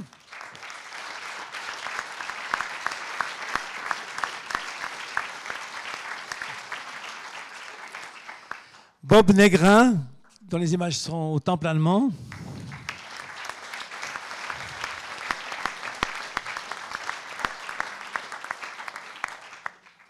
Alors, le visage de la révolution de Cuba, c'est Luc Chassé, qu'on a déjà montré il y a trois ou quatre ans ici à la photo.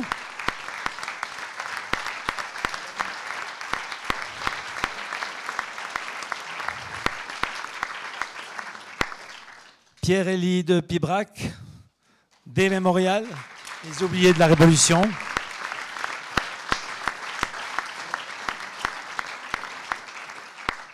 Et Yves Marchand et Romain Maître qui sont toujours sur la scène.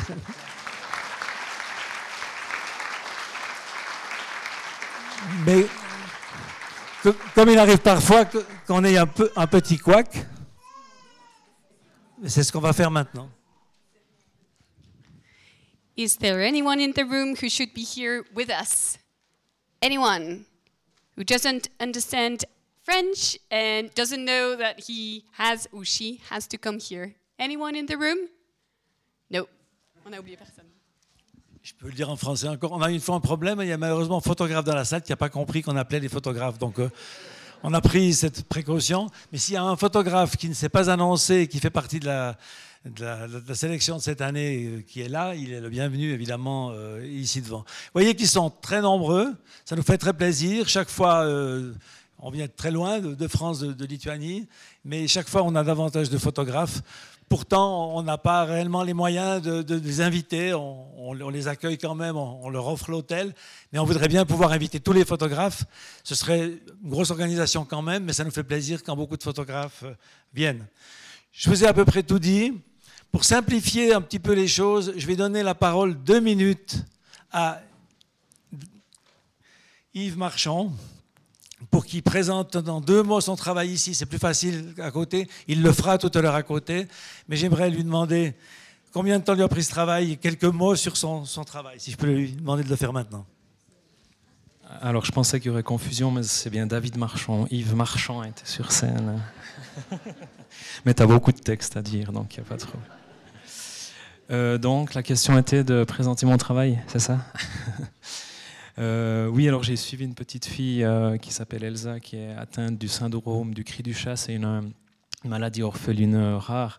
Et je l'ai suivie dans sa famille, euh, dans, sa crèche, dans ses institutions spécialisées, physio, ergo, etc., pendant, durant une année. J'ai essayé de la suivre. Au, départ, j'ai fait pas mal d'images sur son handicap, et puis après, comme c'était un travail en immersion, j'ai eu du temps de recul pour me dire que c'était peut-être pas la bonne direction. Donc après, je suis parti plutôt sur, euh, sur euh, de, suivre la petite fille euh, en, tant que petite fille, pas en tant que petite fille malade. Du coup, j'ai essayé de faire un travail plus sur l'émotion.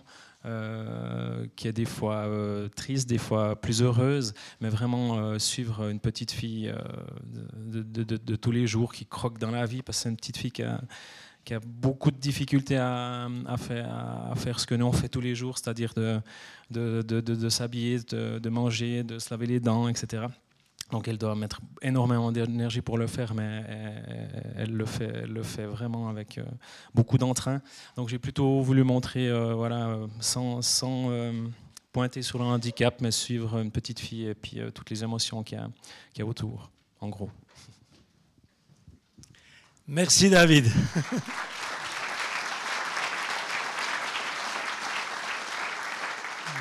Cette bourse était de 5 000 francs. Ces 5 000 francs étaient intégralement utilisés pour faire ce travail, pour éditer un livre. Et le livre est là, il est sorti il y a deux jours, il coûte 36 francs. Et la moitié du bénéfice de ce livre, outre le fait qu'il aura une moitié servira à couvrir le, travail sur le livre, l'autre partie sera versée à l'association euh, autour d'Elsa, qui s'appelle exactement Au contour d'Elsa. Au contour euh, d'Elsa. Donc nous vous recommandons aussi l'AJA de ce livre et David Marchand est là pour le signer aussi. Bonne soirée, merci d'être là et à bientôt.